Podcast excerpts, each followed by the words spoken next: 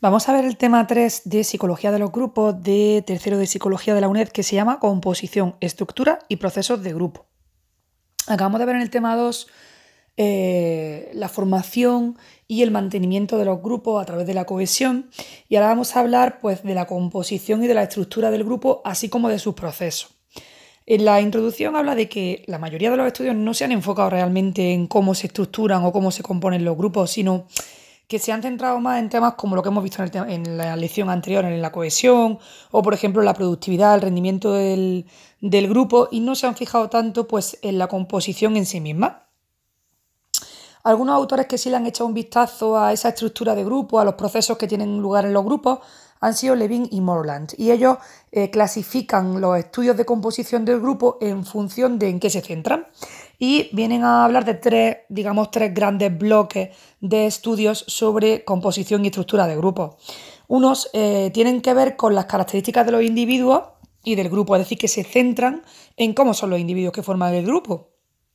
Y van a hablar pues por ejemplo, de las características sociodemográficas del grupo, pues eso, eh, pues, lo típico de eh, raza, edad, o el tamaño del grupo, o las habilidades de los integrantes del grupo, sus opiniones, y cuando hablamos de opiniones estamos hablando de creencias, valores, o de rasgos de personalidad. Así que un primer bloque centrado en las características de los individuos y del grupo.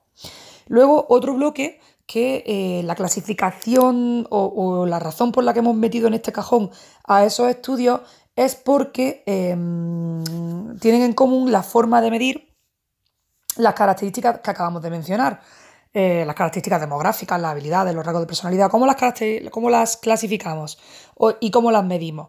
Bueno, pues podemos medirlas mm, utilizando, mm, empleando medidas de tendencia central, que son lo que hacen algunos autores, mientras que otros lo que hacen es que clasifican a los grupos como homogéneos o heterogéneos en función o en relación con alguna característica. Por ejemplo, cogemos, yo qué sé, pues eh, creencias pues voy a decir que un grupo muy diverso si la gente tiene creencias muy diversas, por lo tanto voy a decir que el grupo es heterogéneo, o voy a decir que es homogéneo porque la mayoría de las personas van en la misma línea con relación a sus creencias y valores, ¿no? Así que otro cajón para los estudios en función de la forma de medir las características de los individuos y del grupo. Y por último, las diferentes, el tercer cajón de tipos de estudios relacionados con la composición y estructura del grupo, pues serían eh, un cajón en el que voy a hacer como tres clasificadores del IKEA. O sea, dentro de ese cajón voy a meter eh, tres clasificadores y eh, esos clasificadores van a corresponder a las diferentes perspectivas a la hora de abordar la composición del grupo.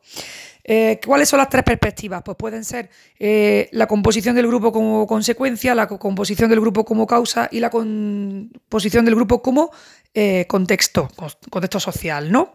La composición del grupo como consecuencia, pues son todos esos estudios que lo que, que lo que analizan es cómo el grupo tiene cierta estructura, cierta composición, porque tiene. porque eso es una consecuencia de que necesitan satisfacer alguna necesidad eh, o porque se les trata de forma homogénea. Si nos acordamos en por qué se formaban los grupos, a veces eran de forma deliberada porque quieren eh, satisfacer una necesidad y se juntan, o de forma espontánea, en, plan clubes juveniles y pandillas, o también dijimos que un grupo se formaba cuando desde fuera otros nos incluyen dentro de un grupo porque nos ven como similares. Bueno, pues entonces hemos dicho que en este cajón que tiene que ver con los estudios que se clasifican en función de las diferentes perspectivas a la hora de abordar la composición del grupo, pues tendríamos eh, esos tres clasificadores.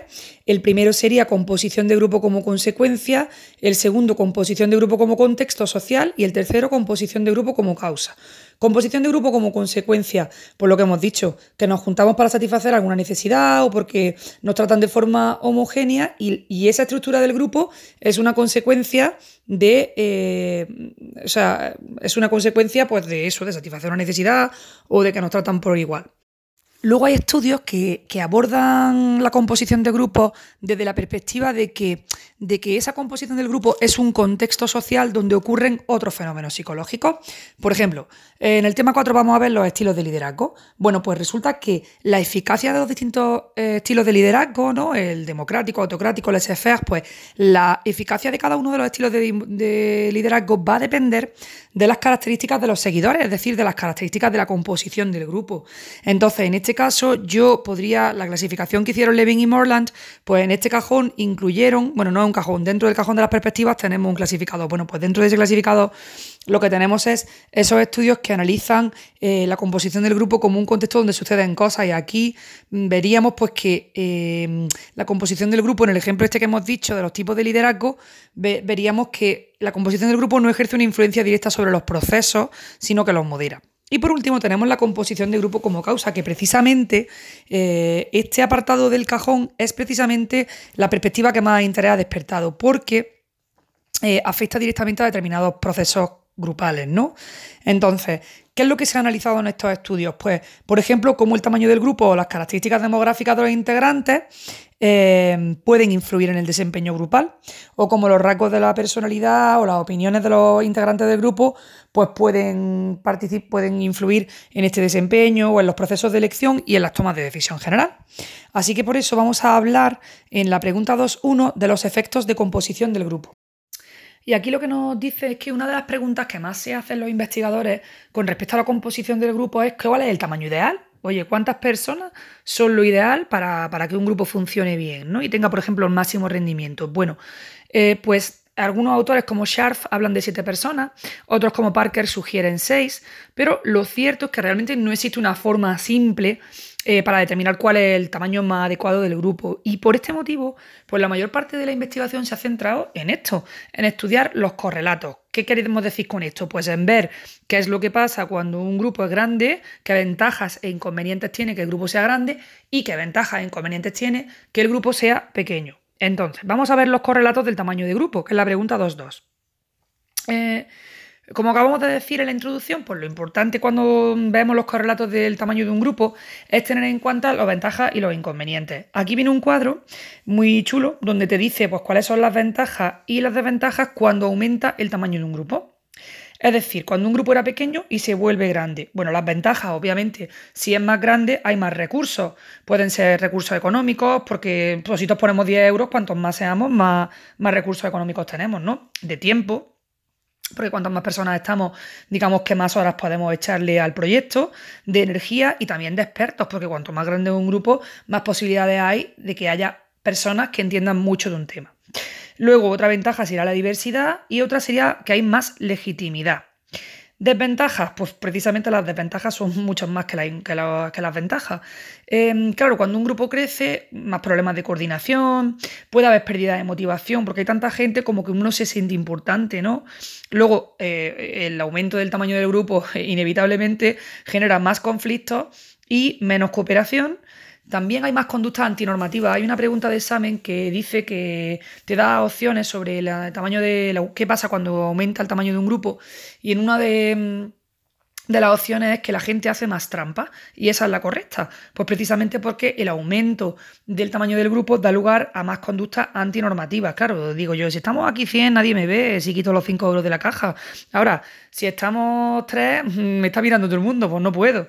Luego, menos satisfacción y menos participación. Es que esto es obvio, esto a mí me pasa también en clase, que cuando se hacen grupos pongo un límite de personas porque cuando hay muchas siempre trabajan tres o cuatro y el resto pues se tocan los pies. Entonces, ahora que hemos visto el tema de las ventajas y los inconvenientes del aumento de un tamaño del, tamaño del grupo, pues podemos ver que esto sugiere que no existe un tamaño de grupo ideal. ¿Qué dijeron Levin y Morland en 2006? Pues ellos dijeron, mira, lo más conveniente sería desarrollar estrategias que permitiesen maximizar las fortalezas y minimizar las debilidades derivadas del tamaño grupal. Y aquí hay un cuadro, el cuadro 2, en el que se habla de ese estudio que hicieron, bueno, aquí pone Cini, Morland y Levin, que, que hablaban del exceso y la insuficiencia de miembros y las prácticas de socialización grupal. Entonces, ellos hicieron un estudio. ¿Y qué es lo que querían comprobar? Pues querían ver si el tamaño de un grupo eh, se relacionaba con las prácticas de socialización grupal. Hay que decir que eh, se utiliza el término de overstaffing y de understaffing.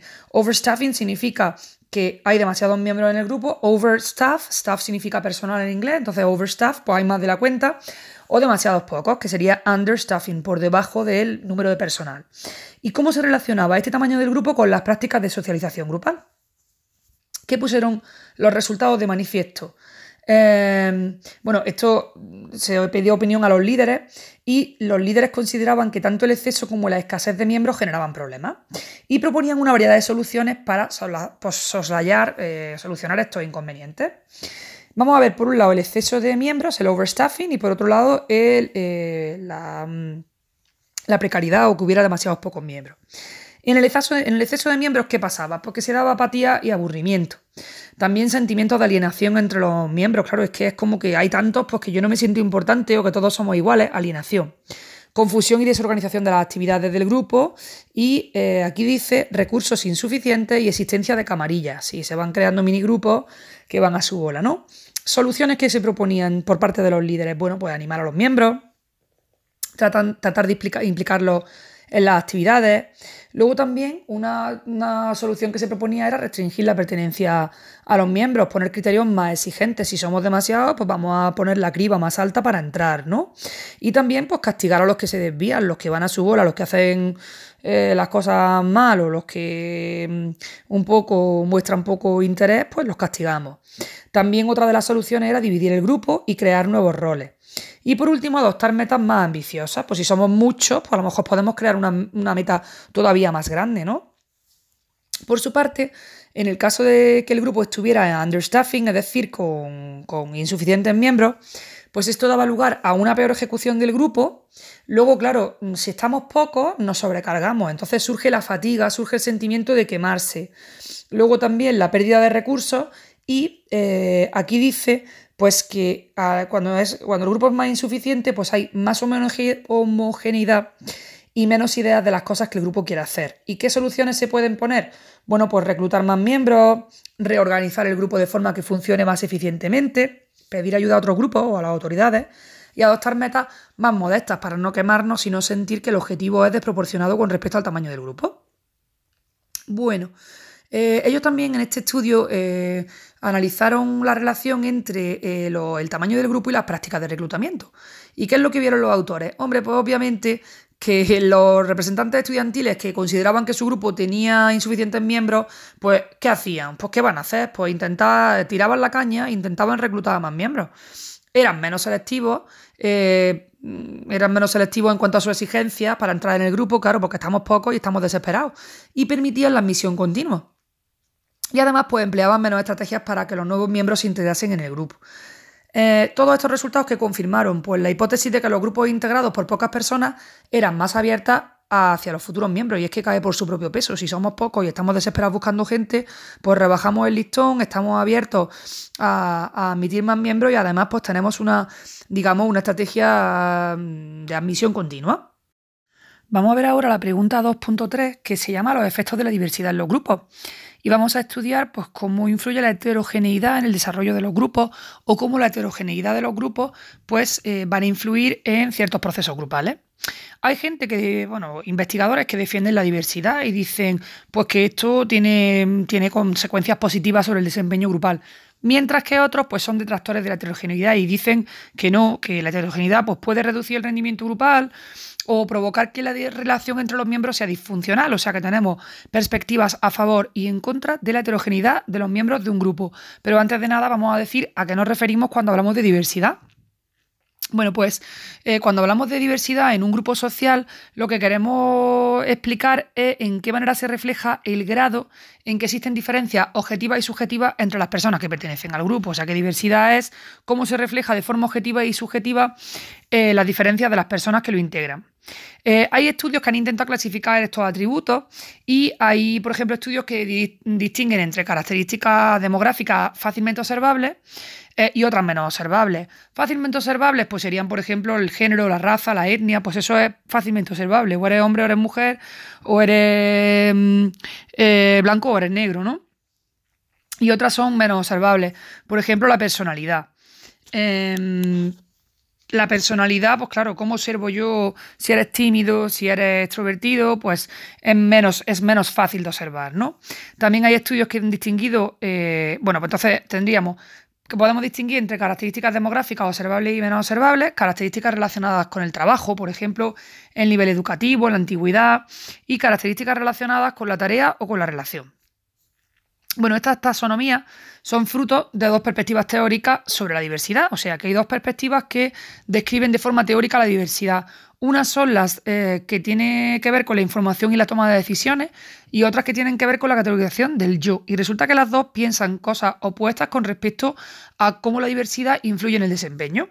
La perspectiva de la información y toma de decisión, que se llama también diversidad cognitiva, pues aquí sugiere que la diversidad tiene que estar, sin más remedio, relacionada de forma positiva con el desempeño grupal. Es decir, que el hecho de que un grupo sea heterogéneo, pues tiene que tener como consecuencia eh, un mayor rendimiento del grupo, un mayor desempeño, porque ellos dicen, oye, si tenemos una gran variabilidad en las capacidades, en las habilidades y en las perspectivas que existen dentro del grupo, por narices el grupo tiene que ir bien.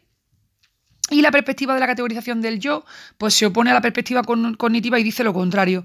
Dice que la diversidad puede tener efectos perjudiciales para el desempeño grupal o para el bienestar subjetivo de los miembros del grupo. Y una de las razones que da es que eh, los miembros del grupo podrían usar esas diferencias que hay entre ellos mismos eh, y las similitudes para establecer endogrupos y exogrupos dentro del mismo grupo, es decir, que se formarían camarillas, ¿no? Entonces, eh, ellos lo que harían sería, pues, conformar las características salientes de comparación, las utilizarían para categorizarse a ellos mismos y a sus otros compañeros como endogrupo y exogrupo. Y entonces ellos dicen que desde la perspectiva de la categorización del yo, pues la diversidad eh, no fomenta, bueno, no, no influye positivamente en el desempeño grupal, sino al contrario.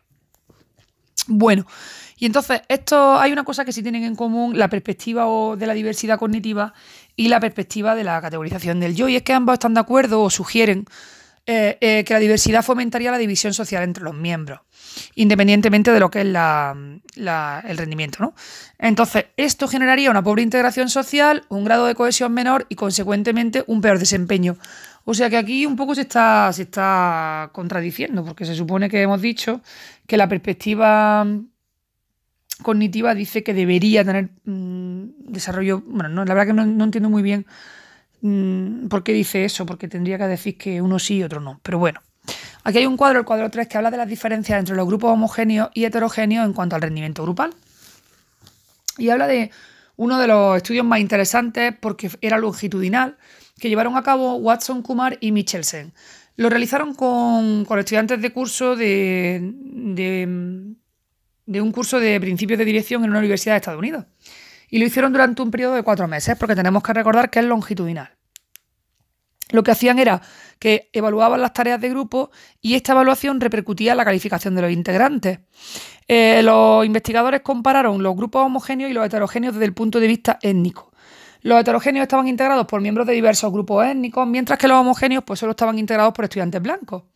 Y lo que querían ver los investigadores, Kumar y Michelsen, era el efecto a corto y a largo plazo, eh, tanto en el proceso de grupo como en la ejecución de la tarea, eh, pues querían ver el efecto del hecho de que el grupo fuera homogéneo o heterogéneo en ese, en ese proceso de grupo.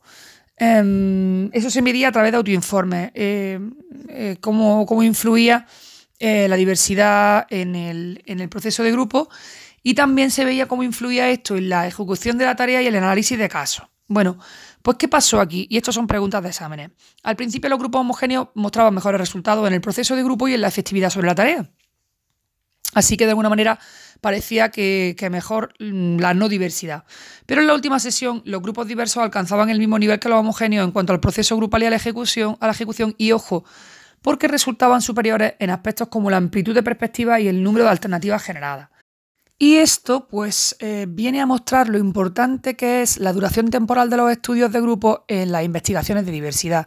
O sea que los estudios longitudinales, eh, mucho mejores que los transversales eh, cuando estamos hablando de la diversidad en los grupos. Aquí tenemos cuatro estudios, cuatro metaanálisis de diferentes investigadores, eh, ordenados por orden cronológico. Está el metaanálisis de Bowers, Farmers y Salas en 2000, de Horwitz y Horwitz en 2007, de Yoshi y Rock en 2009, y por último el de Bell, Vilado, Bulucasi, Belau, esto que me da risa, y en 2011. Bueno.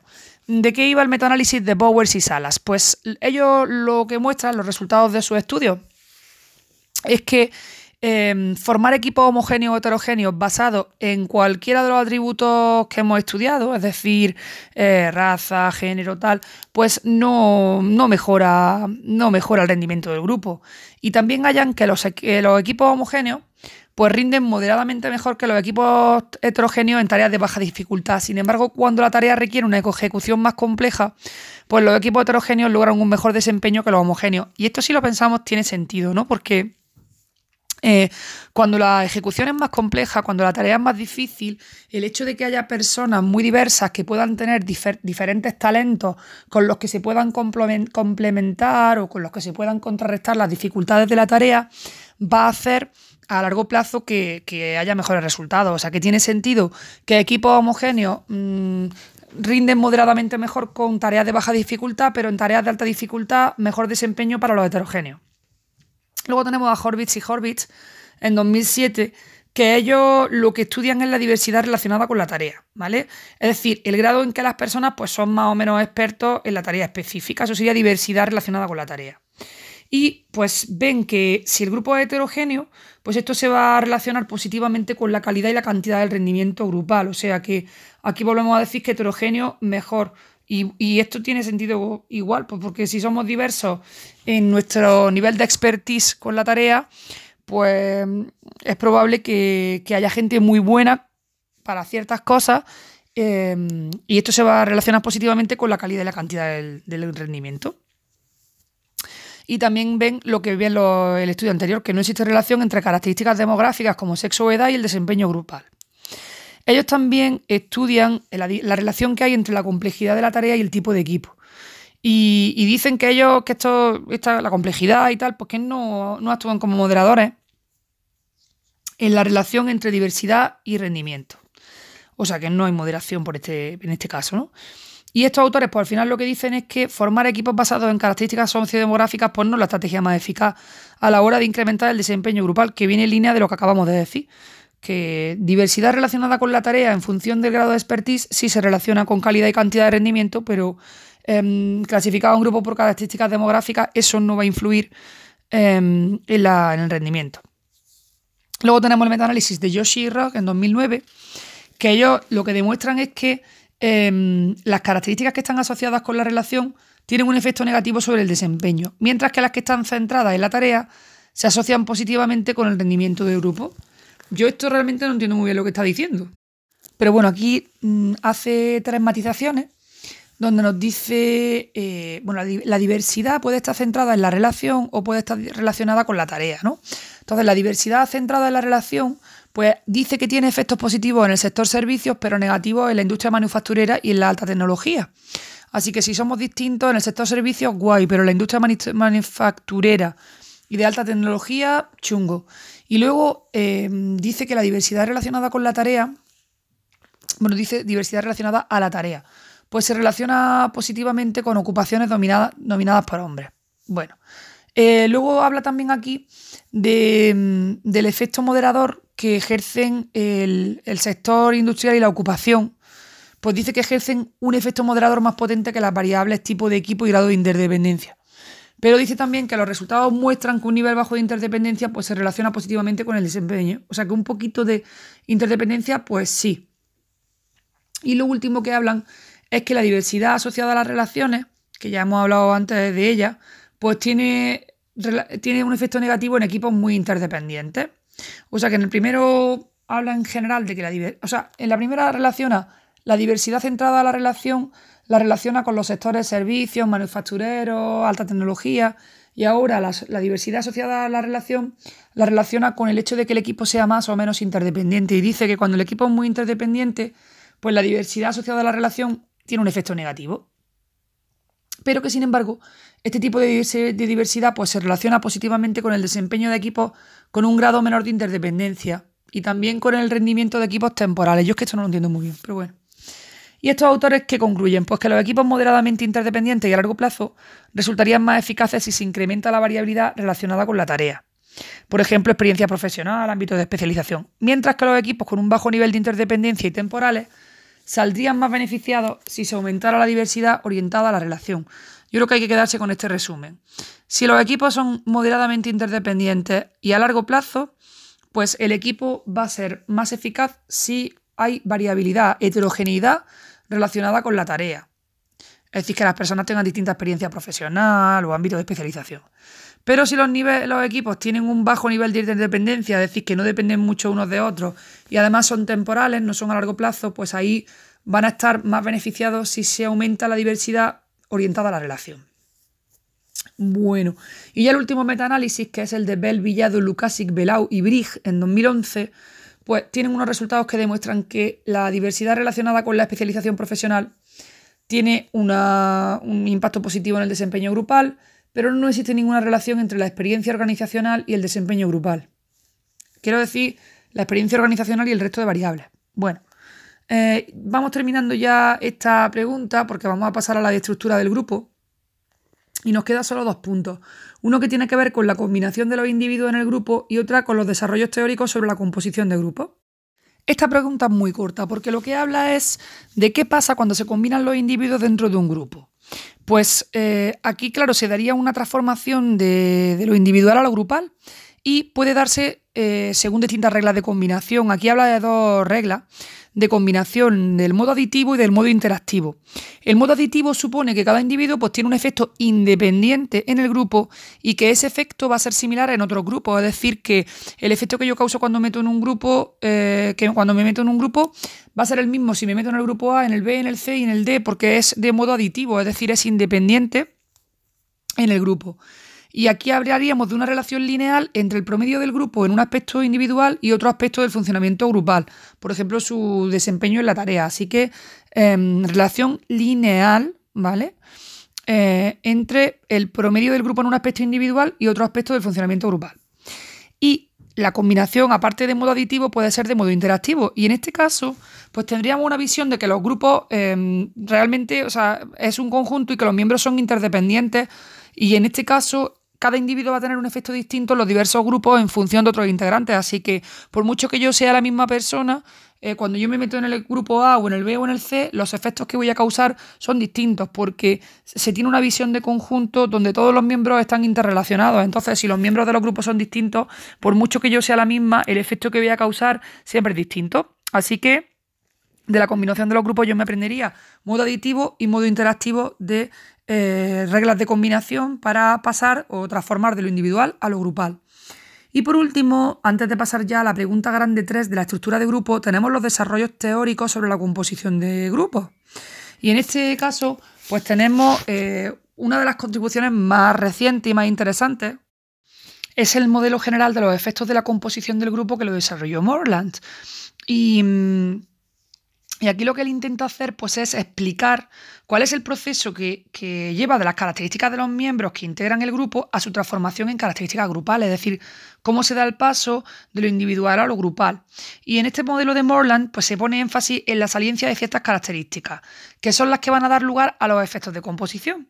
¿Qué es la saliencia? El grado en que destaca una cualidad. Entonces, eh, la saliencia, este, este grado en que destaca, va a depender de factores como, por ejemplo, la facilidad de evaluarse. Si es muy difícil de evaluar algo, pues no va a ser saliente. Saliente es cuando es obvio, ¿no? Entonces, la facilidad de evaluarse, la distribución desigual en el grupo. Claro, si algo destaca es porque la distribución es desigual. Si todos somos iguales, nadie destaca. Pero si hay alguien que es muy distinto, ¿vale? Porque hay una distribución desigual con respecto a una característica, pues va a, destacar más, va a, salir, va a sobresalir. Luego también eh, la característica, o sea, la saliencia de la característica va a depender también de la relevancia para los resultados que se espera obtener en el grupo, es decir, cómo de relevante es eso para los resultados que queremos obtener. Y por último, por la capacidad de dar significado a la experiencia.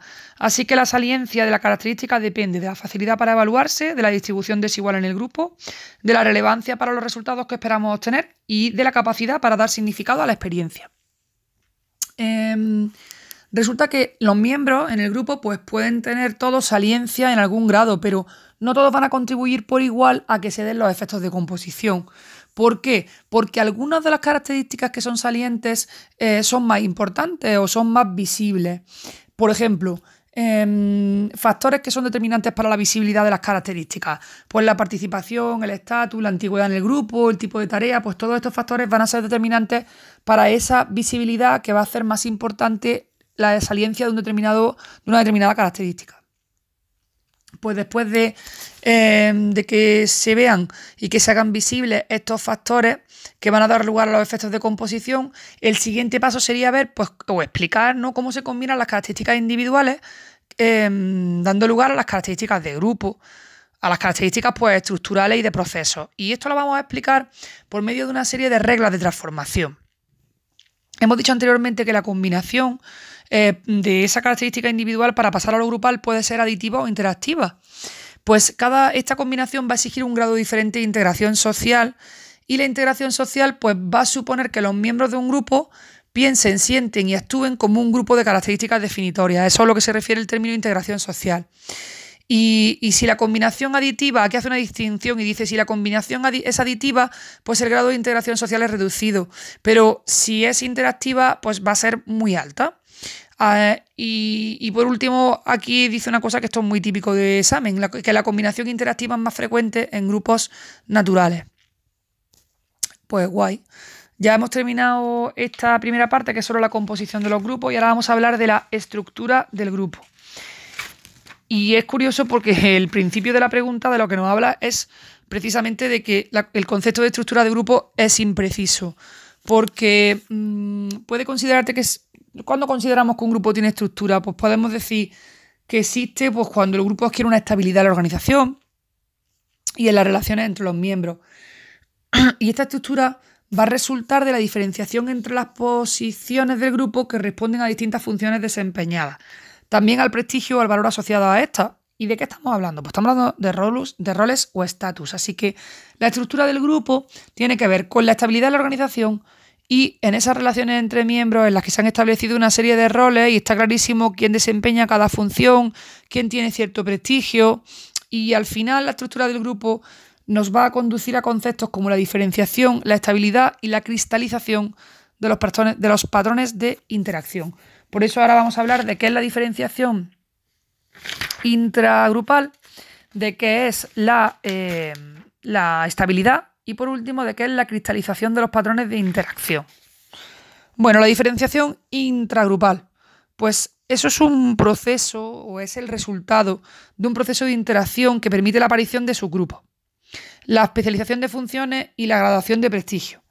Y puede proceder de la estructura formal en la que se inserta el grupo, eh, por lo tanto obedecería a un sistema externo, por ejemplo los diferentes salarios de los trabajadores, o al interno, eh, por ejemplo, el ajuste a las normas del grupo. Así que la diferenciación intragrupal, pues, eh, o puede venir, digamos, determinada desde fuera, porque nos pagan distinto, o desde dentro, porque nos ajustamos a una serie de normas internas.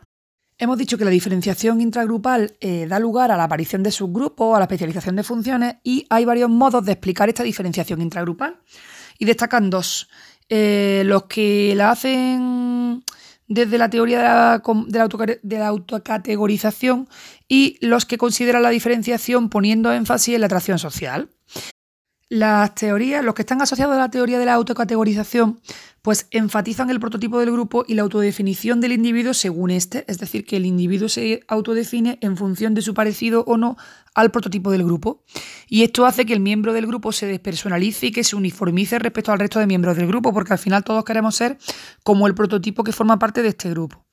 Y mm, estas teorías que explican la diferenciación intragrupal desde el punto de vista de la autocategorización, pues hacen una matización entre cuando esta autocategorización se da en un contexto comparativo común o en contextos comparativos distintos.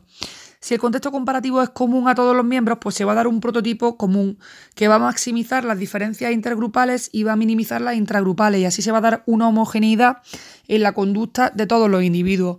¿Esto dónde se suele dar? Pues se suele dar en, grupos pequeños, donde hay mucha comunicación y al final, pues todos tenemos, digamos, como ese prototipo al que todos queremos parecernos y cada vez eh, minimizamos más las diferencias intragrupales porque todos queremos ser homogéneos con respecto a ese prototipo y maximizamos las diferencias intergrupales.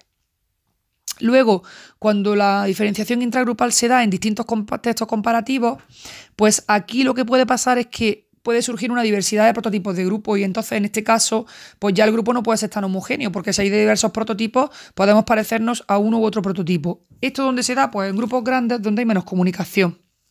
Bueno, pues esto sería con respecto a explicar la diferenciación intragrupal desde las teorías que tienen que ver con la autocategorización.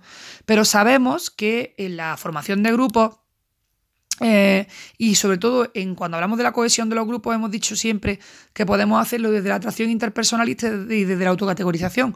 Pues ya hemos hablado de la formación intragrupal desde la categorización, autocategorización y ahora vamos a hablar eh, de los estudios que consideran la diferenciación intragrupal desde el énfasis en la atracción social. Y aquí hablamos de la atracción que se sienten eh, unos miembros con respecto a otros, ¿no? En virtud del grado en que estos son prototípicos. Pues aquí lo que decimos es que cuando la pertenencia al grupo es una base destacada para la autopercepción, pues los miembros menos prototípicos van a resultar menos agradables que los miembros más prototípicos y los miembros que más se aproximen al prototipo de un grupo pues serán los más admirados y apreciados por los demás. Ya hemos hablado entonces de la formación intragrupal, que estaría relacionada con la estructura del grupo y nos quedan dos, dos factores más, que serían la estabilidad y la cristalización de los patrones de interacción. ¿A qué se refiere la estabilidad? Pues obviamente a la búsqueda de ausencia de cambio en el funcionamiento del grupo. Hay muchos autores que dicen que esta estabilidad es la que precisamente nos va a permitir, aparte de caracterizar la estructura grupal, es la que nos va a permitir hacer predecible el funcionamiento del grupo, porque si un grupo es estable puedo predecir lo que va a hacer, porque va a hacer lo que suele hacer, ¿no? Y Sheriff estudió esto y ofreció una descripción de la estructura grupal, eh, definiendo el grupo como una unidad social que, por un lado se rige por un conjunto de valores o normas que regulan la conducta de los miembros y por otro lado, en un momento dado, pues mantienen entre ellos relaciones estables de roles y estatus. Así que sheriff, definición de estructura grupal, teniendo en cuenta que el grupo tiene una serie de valores que, o normas que regulan la conducta de los miembros y por otro lado, que eh, se mantienen entre estos miembros relaciones estables de roles y de estatus. Por último, como eh, características o factores de la estructura de los grupos, pues tendríamos la cristalización de los patrones de interacción. ¿Qué es esto de los patrones de interacción?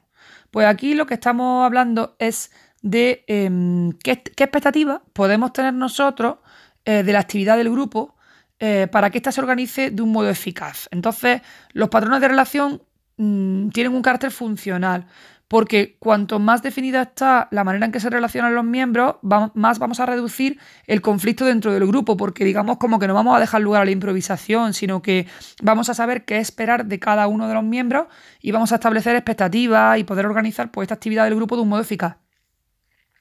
Levin y Morland, que son los que hablan de los patrones de relación, pues señalan que una vez que se establecen estos patrones, la estructura pues tiende a mantenerse ya que cualquier reestructuración produce desconfianza, ¿no? Yo, pienso a lo mejor cuando se cambian cargos en una empresa, ¿no? Pues hay incertidumbre.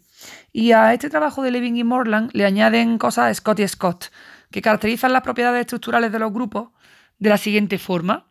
Ellos eh, definen una relación entre los elementos, pues las posiciones y los miembros, se refieren a características duraderas del sistema y dicen que el sistema está constituido por elementos reemplazables. Bueno, pues ahora nos quedan varios puntos sobre los elementos de la estructura. Bueno, nos quedan varios puntos. El uno sería los elementos de la estructura del grupo, donde vamos a ver las normas de grupo y también, eh, bueno, es que las normas tienen un montón de, de migas y los roles de grupo